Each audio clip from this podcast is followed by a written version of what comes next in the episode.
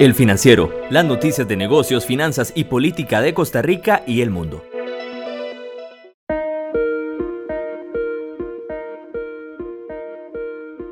Bienvenido a Diván Tributario, el podcast que aclara todas sus dudas sobre temas de impuestos. Mi nombre es Laura Ávila, periodista del Financiero, y con la ayuda de varios especialistas le ayudaré a comprender de manera sencilla los temas más complejos sobre materia tributaria.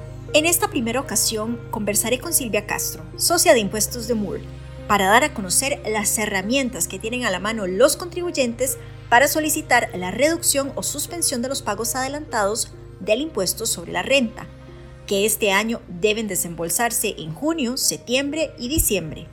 Solicitar la reducción de los pagos parciales es un proceso que puede llevar alivio a miles de contribuyentes en medio de la crisis económica cuando un contribuyente puede pedir la suspensión de los pagos trimestrales del impuesto sobre la renta, sobre todo en este momento, en este año donde muchas empresas o contribuyentes podrían proyectar pérdidas por la crisis. Claro, eh, tal vez entonces, eh, como bien usted lo dice, cuando se puede suspender o incluso, ¿verdad?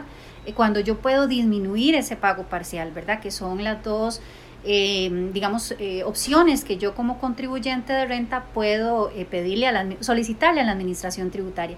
¿Cuándo es? Bueno, para eliminar el pago parcial, ¿verdad? Yo puedo hacerlo, puedo solicitar esa eliminación si yo tengo previsto que en ese periodo fiscal que estoy iniciando voy a tener pérdidas al final del periodo, ¿verdad? Y puedo solicitar la disminución del pago parcial porque resulta que en los años anteriores tuve un ingreso extraordinario. Se me ocurre un ejemplo, vendí una maquinaria, ¿verdad? Y que eso pudo haber pasado, ¿verdad? Lamentablemente en este 2020, que era un activo y que tenía un valor importante y tuve una ganancia. Entonces eso alteró el impuesto del año pasado, digamos. Entonces yo puedo decirle a la administración tributaria mediante esta solicitud que yo ya no voy a tener ese ingreso extraordinario. Entonces que ya que me calcule el pago parcial, no tome en cuenta eso. Entonces ahí podría disminuir el mismo. Ahora, ¿qué proceso debe hacer el contribuyente para solicitar este alivio económico? ¿Hay algún formulario específico? ¿Qué información deben aportar en este caso? Sí, muy importante, sí, efectivamente hay un eh, formulario, ¿verdad? que yo le tengo que presentar a la administración tributaria, lo tengo que llenar. Este formulario básicamente eh, lo que me pide es eh, desglosarle eh, debidamente los impuestos que yo he tenido en los últimos tres periodos fiscales anteriores, que le desglose si es una solicitud de modificación en el tema de una disminución del monto o una eliminación completa del pago parcial, pero también este formulario me solicita que él indique ampliamente ¿por qué es que yo estoy haciendo, haciendo esa solicitud de eliminación o disminución? Además, también tengo que aportar pruebas. ¿Y qué prueba sería en este caso? Me solicita que le aporte un estado financiero, entiéndase balance general y estado de resultados, proyectado que proyectado para ese periodo fiscal que yo preveo que voy a tener pérdidas o que definitivamente pues ya no va a tener ese ingreso extraordinario como bien decía al principio, pero que le indique cuáles fueron los supuestos con los que yo elaboré esa proyección. Esta información tiene que ser presentada a la administración tributaria y es un formulario que además es importante decirlo, tiene que ir considerando que el contribuyente que hace esa solicitud no tiene deudas con tributación. Porque de tenerlas, usted puede llenar el formulario, pero lamentablemente por ese requisito no le van a dar esa, eh, esa no, le van a aprobar esa, e, esa solicitud.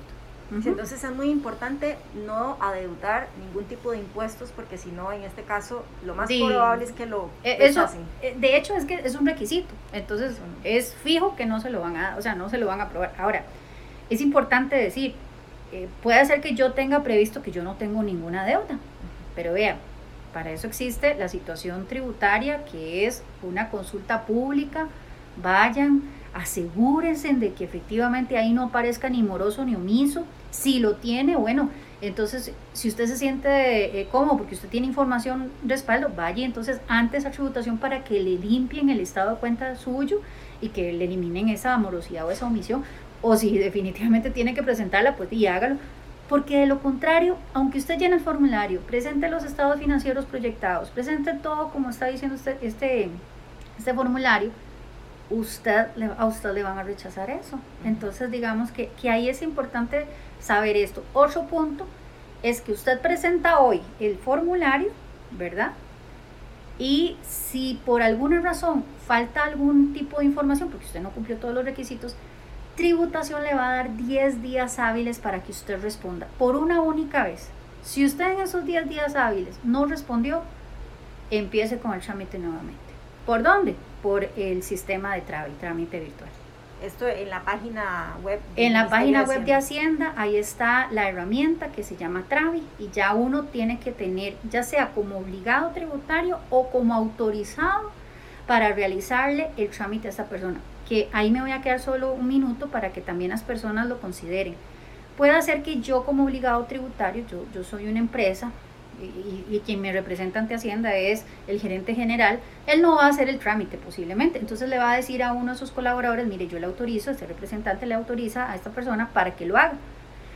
Pero si es así, entonces, además de presentar ese formulario que les acabo de decir, donde de detallo todo eso de las, de las pruebas y demás, además de que tengo que estar al día, tengo que aportar un poder especial que me firme el representante de esa empresa a Silvia Castro, que es la autorizada para que haga la gestión en Travi.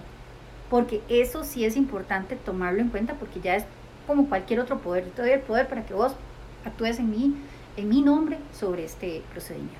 Ahora, yo quisiera eh, hacer zoom sobre un particular. Así como hay muchas empresas que tienen consultores o especialistas que les pueden ayudar, un representante legal que les puede ayudar a hacer el proceso, cuando usted habla sobre estados financieros, ¿Qué puede presentar la persona física, ese contribuyente que tal vez no tiene a un especialista que le pueda ayudar y que se pregunte, bueno, ¿a qué se refiere con estados financieros? Exacto, ok. Eh, cuando hablo del estado financiero es describir, en la parte cuando digo balance general, ¿verdad? Es mis activos son estos, este es el valor de mis activos, menos las depreciaciones que sí está en la ley de renta, estos son los pasivos que tengo y este es el valor de mi patrimonio, que es específicamente lo que yo ya tengo de utilidades de, periodos anteriores o, por ejemplo el tema del capital social suscrito en el, en el registro.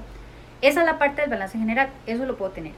Pero especialmente le va a interesar el tema o va a necesitar el tema de lo que es el estado de resultados. ¿Qué es el estado de resultados? Donde yo muestro cuántos fueron mis ingresos y cuántos fueron mis egresos. Y entonces ahí es donde yo hago proyecciones. Bueno, yo proyecto que en este periodo 2021 voy a tener, eh, si el año pasado tuve 100 de ingresos, puede ser que este año yo estoy previendo que con toda la situación que ha pasado, eh, fui a buscar un trabajo, entonces voy a dedicarme medio tiempo a mi negocio y medio tiempo al tema de, del trabajo eh, por, por medio del régimen de la caja, con otro, con otro patrón. Entonces puede ser que todos esos vayan a ser supuestos que yo en el estado de resultados voy a tener que considerar. Ya yo no estoy previendo que voy a tener 100 como el año pasado o el año antepasado. Yo, voy a tener ingresos de 10 previendo que ahora solo le voy a dedicar medio tiempo al negocio. Y por ende, la parte de egresos pues también se podría reflejar de la misma forma, ¿verdad? Ve que yo ahí estoy disminuyendo en un 90% todo, ¿verdad? El ingreso que yo tenía anteriormente. Ese es estado de resultados. Esa es la prueba que la persona tiene que decir, vea, es que yo Em, ¿cómo es que se llama? Yo, yo estoy previendo que voy a tener menos ingreso o que simple y sencillamente voy a tener cero ingreso porque soy un hotel que apenas está empezando, que está construyendo, soy, soy un, ni siquiera un hotel, una cabinita que de gracias a Dios estoy, estoy logrando construir apenas este año. Voy a hacerlo, pero años pasados yo tenía otro tipo de negocio y entonces generaba más ingresos, pero como no me sirvió, me estoy dedicando a esto. Hablemos de un, se me ocurrió en este ejemplo, un guía turístico, ¿verdad? Que en años anteriores pudo haber tenido bastante buen ingreso, pero en este, evidentemente en este 2021 no va a tener los mismos que posiblemente tuvo en el año anterior, tras anterior, perdón. Entonces, esa persona dice, ya no me sirvió lo hacer guía, pero estoy construyendo esta cabinita, siempre para seguir en la misma línea. Entonces yo le digo a Hacienda, señores, y se lo digo en ese formulario, y le describo cuántos son los ingresos que yo preveo, cuántos son los ingresos, eso es lo que esa persona tiene que considerar y tiene que aportarle. Tiene que pensar como que si él va a estar ahí frente a la persona que va a analizar su caso, y que le tiene que defender el caso de que va a disminuir su ingreso. Eso es muy importante. Y eh, otro detallito aquí es que lo haga en tiempo, ¿verdad? Claro, esa era la otra consulta, porque si hablamos de los pagos adelantados del impuesto sobre la renta, hablamos de tres adelantos, que si no me equivoco son en junio, en septiembre y en diciembre. ¿Con cuánta anticipación puedo hacerlo? Y si puedo pedir la eliminación o suspensión de uno, de todos. Perfecto. Efectivamente, confirmo lo que acabas de decir, los tres pagos parciales de, este periodo 2021 es junio, septiembre y diciembre. Em, usted puede solicitar ya sea la eliminación, si usted, por eso es que es mucho, va a depender de lo que usted proyecte. Si usted dice, no, eh, yo proyecto que si va a tener un, un, un, ¿cómo es que se llama? Una utilidad, entonces mejor lo que pido es una disminución de los pagos parciales, que serían de esos tres. Si usted definitivamente dice, no, es que yo no voy a tener utilidad, o sea, solicita la eliminación, ¿verdad? Todo debidamente justificado. Entonces usted sí puede hacerlo por uno o por otro, pero lo que usted tiene que hacer es hacerlo al menos dos meses antes de que venza. La ley dice que es dos meses antes que, antes que venza. No. Eh, la norma lo que dice es que usted lo tiene que solicitar antes de su vencimiento.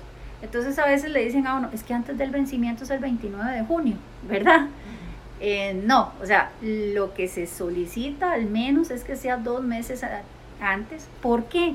Porque esto es una petición al amparo del artículo 102 del Código de Normas y Procedimientos Tributarios. Y esa específicamente solicitud, tributación tiene dos meses para responder. Entonces, se le pide que por favor sea dos meses de anticipación, porque si usted lo hizo el 29 de junio, tributación puede hacer que en agosto le respondió y, y se lo rechazó.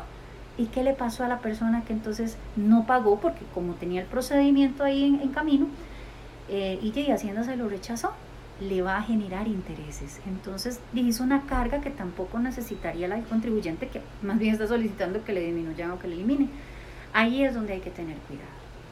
¿Y qué pasa, por ejemplo, si un contribuyente, una empresa, una persona eh, pide la suspensión o el rebajo de los pagos parciales del impuesto sobre la renta? Que son en junio, septiembre y diciembre, pero llegamos a marzo del 2022, donde hay que ya liquidar por completo el impuesto sobre la renta. ¿Qué pasa en este caso si yo tuve realmente pérdidas o si tal vez tuve algún margen de utilidad o ganancia? Que si Hacienda me autorizó eliminarlo o disminuirlo, no pasa nada. O sea, si es eliminar, no se va a generar ningún recibo de cobro por parte de Hacienda.